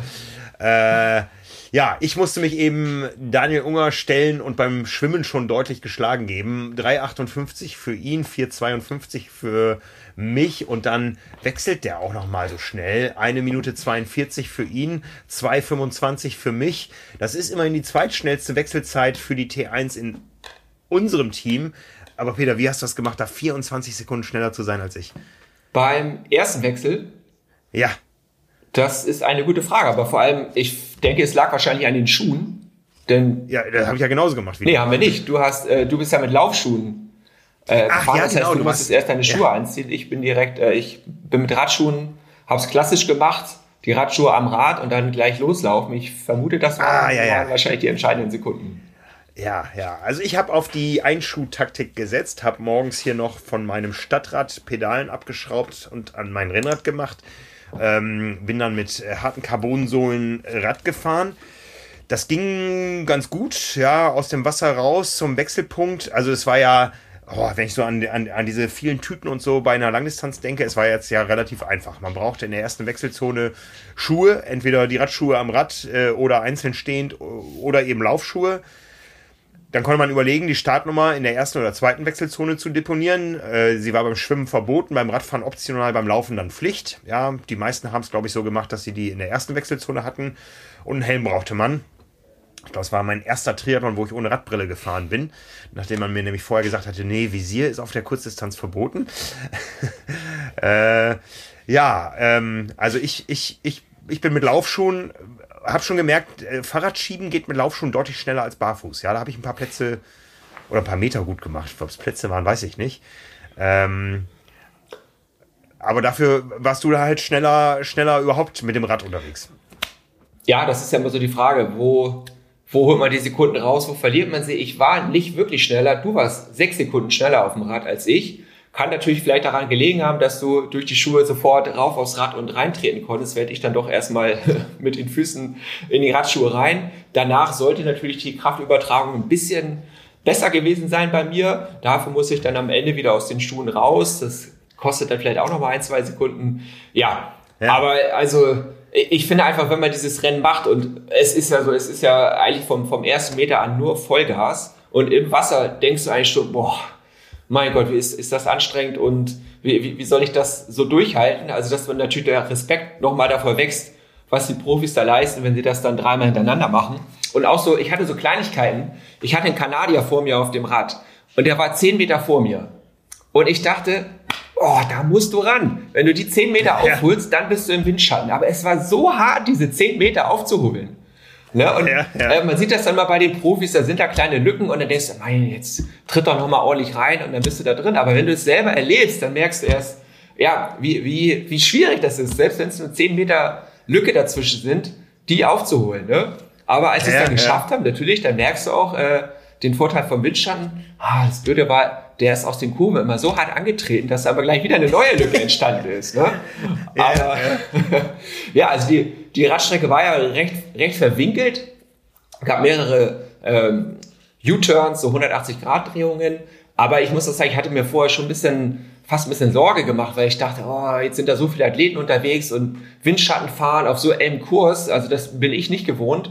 Aber es war im Nachhinein echt überhaupt kein Problem. Man hatte natürlich vor sich und hinter sich ein paar Athleten, aber so viel durcheinander ging es dann doch wieder nicht. Oder wie ist es bei dir gelaufen? Ja, bei mir war es eigentlich ähnlich. Ich hatte auch einen einen äh, Deutschen bei mir, als wir aus der Wechselzone raus sind und äh, den hatte ich auch relativ schnell eingeholt und dann rief er mir noch zu, den Mexikaner, den holen wir uns, den Mexikaner, den holen wir uns. Ja, dann habe ich äh, den Mexikaner geholt und ich glaube, ich habe dann so eine Dreierkette angeführt die ganze Zeit bis in die zweite Wechselzone, weil richtig absetzen ging dann auch nicht. Ähm, kann das voll bestätigen, was, was du gesagt hast, so antreten aus dem Stand nach den beiden 180-Grad-Turns vor allen Dingen. Nicht so einfach, ne, wenn man das nicht regelmäßig übt, ja. Also da habe ich auch gedacht, oh, puh, puh, ne, ähm, ich habe da dann noch weitere 13 Sekunden, aber da bin ich stolz, dass es nur 13 Sekunden sind, auf Daniel Unger verloren auf dem Rad. Äh, war nur etwas entsetzt, wie früh der mir nach dem zweiten Wechselpunkt, äh, nach, der, nach dem zweiten Wendepunkt entgegenkam.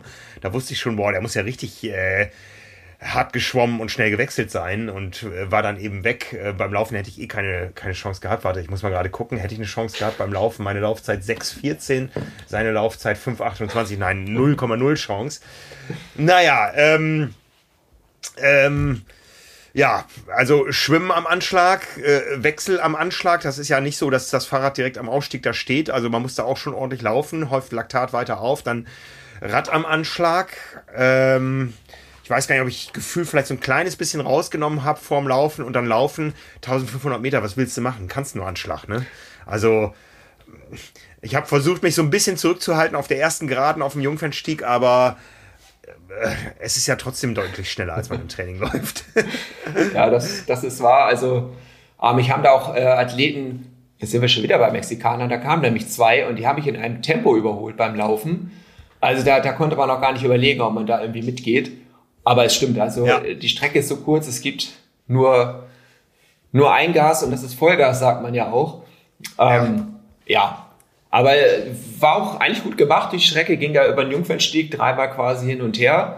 Äh, und dadurch bist du einfach immer wieder an, an deinen Leuten vorbeigekommen. Also ich hatte da drei bekannte Familien mit ihren Kindern an der Strecke. Dazu deine Jungs, äh, die mich dann auch angefeuert haben. Also das war, war, war richtig schön, da äh, dann halt auch so viele bekannte Gesichter zu sehen. Und äh, auch bei diesem Format, also die hatten so Bock darauf, sich das anzugucken. Ich weiß nicht, ob ja. die für eine olympische Distanz gekommen wären äh, oder ob nicht dieses schnelle Format doch äh, einfach attraktiver ist zum Zugucken.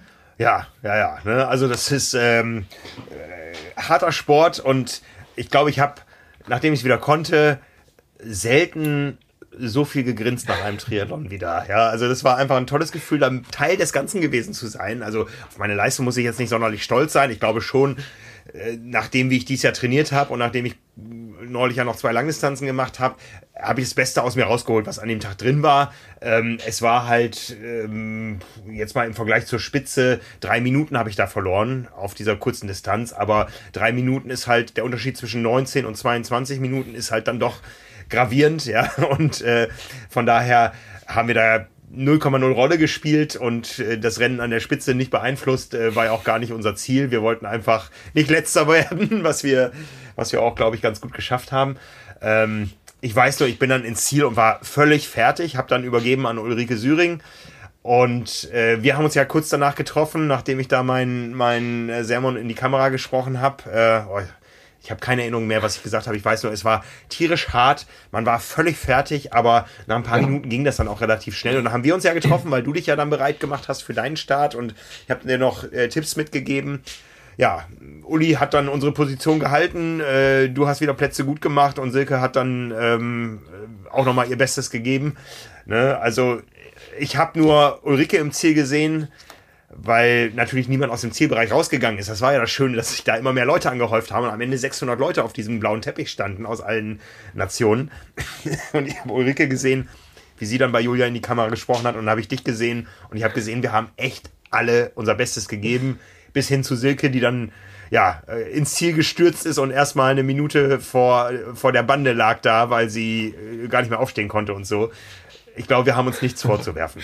Nein, wir haben alles rausgeholt, was geht. Aber ich habe es ähnlich erlebt. Also zwei Minuten später geht das schon wieder relativ gut man sieht ja häufig dann die Profis, die müssen vielleicht schon innerhalb von einer Minute die ersten Live-Interviews geben, sind dann noch völlig außer Atem. Zwei Minuten später sieht das immer schon ganz anders aus und ähnlich ging es mir eigentlich auch. Also zwei Minuten später war man schon wieder recht gut hergestellt. Und äh, vom Rennen, wenn du sagst, ich habe Position gut gemacht, dann kann das so im Wasser gewesen sein. Und mit dem Kopfsprung in die Alster, ich glaube, da bin ich an zwei Leuten vorbeigetaucht nach dem Eintauchen. Äh, also das hat, hat richtig Spaß gemacht, da, da runter zu, zu pfeffern und dann reinzuspringen. Ich habe schon viele Bilder von, von Kollegen gesehen, äh, von mir, aber vor allem auch von anderen Leuten, die da natürlich ganz unterschiedlich rein, reinspringen, weil auf einmal man läuft da runter und ja, es ist dann schon äh, doch eine gewisse Höhe da und da gibt's da doch den einen oder anderen, der dann in der Luft auf einmal doch nochmal das Flattern bekommt und überlegt, oh Mann, mache ich doch lieber einen Fußsprung und das endet dann gerne mal in einem Bauchklatscher. Ähm, ja. Aber wir vier, na wir drei muss ich ja sagen, du hattest ja einen Wasserstart, wir drei haben es alle hinbekommen, da einen sauberen Körper hinzubekommen. Und ja, ach, das war einfach, war einfach herrlich. Und dann im Ziel da mit euch zu stehen, äh, Silke noch anzufeuern, wie sie ins Ziel kommt, das war, war ein, ein, ein echtes Highlight. Ja, ja. Ja, also, wie gesagt, mit dem Rennen an der Spitze hatten wir nichts zu tun. Das war nämlich eine Viertelstunde vor uns vorbei. Da war Silke gerade aus dem Wasser raus, glaube ich. Äh, stellvertretend für die drei deutschen Teams, die gewonnen haben, jeweils in den Klassen 30, 40 und 50 Jahre. In unserer Altersklasse 40. Thomas Winkelmann, Renate Forstner, Henrik Becker und Stefanie Wunderle hochverdient den Titel, weil sie sich neben nämlich äh, gegen die Ex-Profis durchgesetzt haben. Ja, Team 5 äh, aus Deutschland ist nämlich Vize-Weltmeister geworden. Daniel Unger, Einzelweltmeister 2007, äh, hat den Anfang gemacht. Ähm, und der hat sich seine Mannschaft dann quasi zusammen telefoniert und lauter Ex-Nationalmannschaftskollegen angerufen.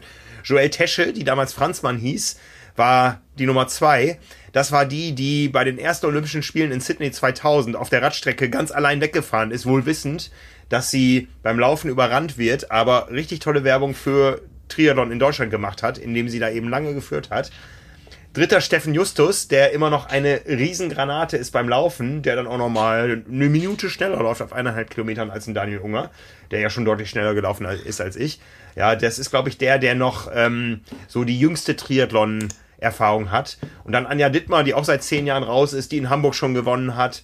Äh, ja, über die braucht man, glaube ich, nicht viel sagen. Ähm, die war über viele, viele Jahre die dominierende Triathletin in Deutschland auf der Kurzdistanz. Und die sind eben Zweiter geworden.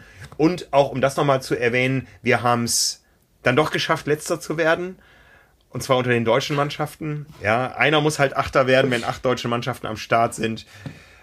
Ähm, und das vorletzte deutsche Team ist heilfroh, dass sie Vorletzter geworden sind, denn die hatten sogar noch einen Platten auf der oh Radstrecke oh an Position 3. sie waren trotzdem schneller als wir. Hinter uns Polen, Kanada, zweimal Mexiko, die USA und Österreich. Von daher Ziel erreicht, nicht letzter geworden, Top 30 bei der WM und vor allen Dingen richtig, richtig viel Spaß gehabt und sehr, sehr viel gelernt über den Triathlon-Sport. Ja, das äh, kann ich nur bestätigen und ähm, ach, die Platzierung es war, es war einfach genau, es war einfach gut so, wie es, wie es gelaufen ist. Auch, auch die Orga, man macht sich natürlich vorher viel Gedanken, wie, wie, wie läuft das ab? Aber es war echt, ja. es war super organisiert. Ähm, wir sind, ich war ja dritte Startgruppe und wir sind immer so Startgruppe für Startgruppe reingeschleust worden in den Wechselbereich. Und auch dann war noch so ein bisschen Unsicherheit, wie wir, woher weiß ich denn jetzt, äh, wann, in meinem Fall, wann, wann Ulrike äh, in die Wechselzone kommt. Und dann, naja, gab es dann einen großen Bildschirm, da wurden dann die, die Nummern angezeigt, es wurde auch nochmal durchgesagt. Natürlich kam es trotzdem manchmal dazu, äh, dass der nächste Starter nicht da war, der wurde dann nochmal aufgerufen, dann hieß es aber hier, wo ist die Nummer 176 oder USA 236 oder ähnliches. Und äh, da ist natürlich schon ein bisschen Panik da, wenn dann dein, deine Ablösung äh, nicht dasteht. Aber ja, als, als, als Pole hast du es da einfacher. Da suchst du einfach das eine Polen-Trikot, was da steht. Ja, äh, für uns, da standen immer noch sieben andere Deutschland-Trikots. Naja, gut, die standen nicht lange da, weil die ja teilweise schon vor uns auf der Strecke waren, aber ja. Ja, ich, ich habe natürlich auch an meine Leute vorher noch ein Selfie geschickt, hier mit dem Deutschland-Trikot, nach dem Motto, so, so sehe ich aus, da könnt ihr mich gut erkennen. Ja, hat nicht ganz funktioniert, da waren doch viele in, in Schwarz und Gold unterwegs. Aber wir hatten diese weißen Ärmel, die, die hatten nicht so viele. Da, dadurch ging das dann, dann doch ganz gut. Ja, das liegt nämlich daran, wir haben uns für die Langstreckenanzüge entschieden. Ja, die Sprintanzüge haben halt keine Ärmel, sind schwarz und die Langstreckenanzüge äh, haben Ärmel. Wer weiß, wofür man sie nochmal ja. braucht. Ne? Ich meine, wir haben alle 189 Euro jetzt für einen Nationalmannschaftsdress ausgegeben, was man natürlich nicht nur 20 Minuten in seinem Leben tragen äh, Frank, ich habe das Gefühl, du hast schon wieder was, hast schon wieder was vor. Naja, ich brauche erstmal ein neues Team oder ich muss im Einzel starten. Ja, also Malaga soll schön ja, Ich, ich habe ja. das Gefühl, es geht eher Richtung Langdistanz-WM oder so, wenn du sagst, das ist eher ein Langstreckenanzug. Äh, stimmt, da braucht man das ja auch dann. Ne? Ähm, oh, oh, die ist nächstes Jahr in Australien. Die, diese, diese, ähm, die machen doch diese. Das ist die ähm, Multisport. Ja. Multisportgeschichte, genau, genau, wo wir jetzt auf Ibiza waren, ja, und das wird nächstes Jahr in Australien stattfinden. Oh, ist ganz schön weit weg. also nochmal kurz zum Ablauf bei der Staffel. Die haben es ja so organisiert, dass die älteren Jahrgänge als erstes gestartet sind, die Altersklassen, und es dann immer jünger wurde. Das war natürlich eigentlich auch ganz gut. Dann hat sich das ganze Feld so ein bisschen eher zusammengeschoben als in die Länge gezogen. Und das war echt schon, schon ganz gut gemacht. Ein bisschen äh, erschrocken haben wir uns, als wir dann hinterher unsere Fahrräder aus der Wechselzone holten und es plötzlich hieß, clear the blue carpet, alle vom Teppich runter und wir dachten schon, wollen die jetzt schon den, den Teppich einrollen oder was ist hier los? Was ist hier los? Nein, aber da kam noch eine Staffel und ja, da war nämlich auch in der Altersklasse 80 gab es eine Staffel aus den USA, die am Start war. Also ja. schon, schon echt, echt großen Respekt, dass, dass sie das dann zu viert durchgezogen haben. Sehr gut. Ja. Ja, also, es war uns ein Fest, so kann man es, glaube ich, zusammenfassen. Ne? Es hat äh, Lust gemacht auf mehr. Es hat vielleicht auch äh, wieder so diesen Gedanken, Triathlon ist eine tolle Sportart, verimpft bei Leuten, die nicht so viel damit zu tun hatten, bei der breit gefächerten TV-Coverage, die es dann doch gab. Und vielleicht sehen wir den einen oder anderen mal an der Startlinie, der bisher nicht wusste, was Triathlon ist. Also, würde uns natürlich freuen. Auf jeden Fall. Also, und auch die, die Jedermann-Rennen in Hamburg, die sind ja oft so, dass da viele Rookies am Start sind und vielleicht führt so eine Veranstaltung dazu, dass sie keine Rookies bleiben, sondern dem Sport erhalten bleiben und demnächst wieder irgendwo an der Startlinie stehen. Ja. Ja, äh, apropos, was, was ist jetzt next bei dir? Irgendwie Stadtpark-Triathlon im Deutschland-Trikot oder äh, war deine Saison jetzt nur 20 Minuten lang? Ah, das ist eine gute Frage. Ähm, ja, den, den richtigen Anzug hätte ich jetzt, ob ich damit im Stadtpark antreten würde, da bin ich mir noch nicht so ganz sicher. Ähm, Norderstedt Triathlon steht bei mir ja, auf dem Zettel. Ja. Dann unsere Trophy, genau. Genau, dann die Pound Pace Trophy. Ja, dann habe ich da noch so Kollegen, die wollen mich noch zu einem Marathon überreden in, in Bremen im Oktober. ja, 1. Oktober. Ne? Die Anmeldelisten sind noch lange geöffnet. Ähm, also ihr könnt quasi mit und gegen Trimark und Spomedes laufen. Ja, Julia läuft, Nils läuft, ich laufe, Ulrike läuft. Ähm, also es wird, Silke läuft. Ja, meine Kinder laufen natürlich nicht alle Marathon, aber ähm, da werden wir noch mal uns ein bisschen betteln. Ja, oder einfach einen schönen Tag an, in der Sonne in Bremen. Genau. Aber ansonsten der, der Stadtpark-Triathlon hier im, im Hamburger Stadtpark, das ist ja quasi meine meine Heimatveranstaltung, wenn man so will. Ich wohne zehn Minuten entfernt. Das ist der Triathlon, das ist mein äh, erster Triathlon gewesen vor äh, 20 Jahren und, und etwas. Und äh, weil immer wenn der ist, da gucke ich auf jeden Fall zu oder stehe selber an der Startlinie.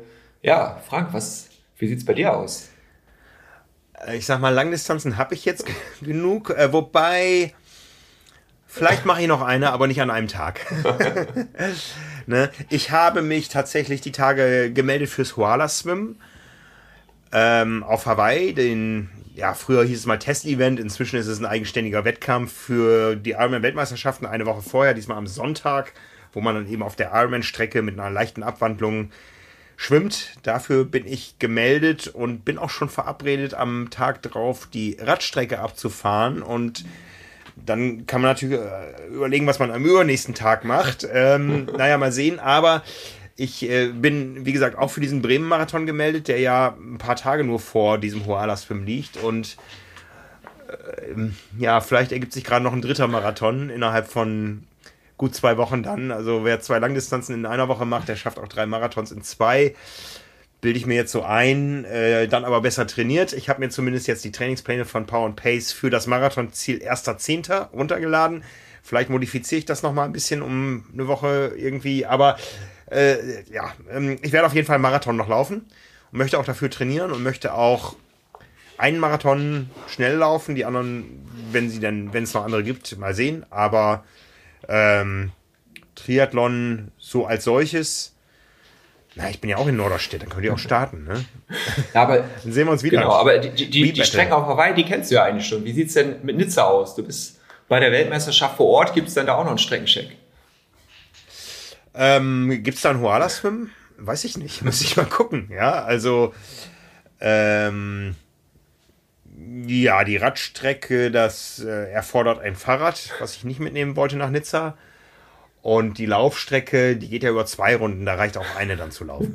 Oder geht die sogar über vier Runden? Ja, ich weiß es nicht. Also ähm, damit muss ich mich dann nach meinem Urlaub mal eingehender beschäftigen, aber äh, Streckencheck in Nizza, ähm, das hat Simon schon gemacht. Der ist ja schon mal der 73 WM gestartet. ja, ähm, aber jetzt mache ich erstmal Urlaub. mit Laufschuhen und Badehose und ähm, ohne Fahrrad. War vielleicht, ach nee, Fahrrad, Fahrrad konnte ich auch mitnehmen. Äh, mal gucken. Ich äh, ja, brauche jetzt aber zumindest erstmal ein bisschen Abstand vom Triathlon-Sport. Das ist jetzt quasi so meine letzte Diensthandlung hier im Podcast. Und dann hört ihr mich demnächst wieder. Nächste Woche andere auf diesem Kanal. Zu anderen spannenden Themen der Triathlon-Welt. Und äh, ja, wir sehen uns dann am Start in Norderstedt.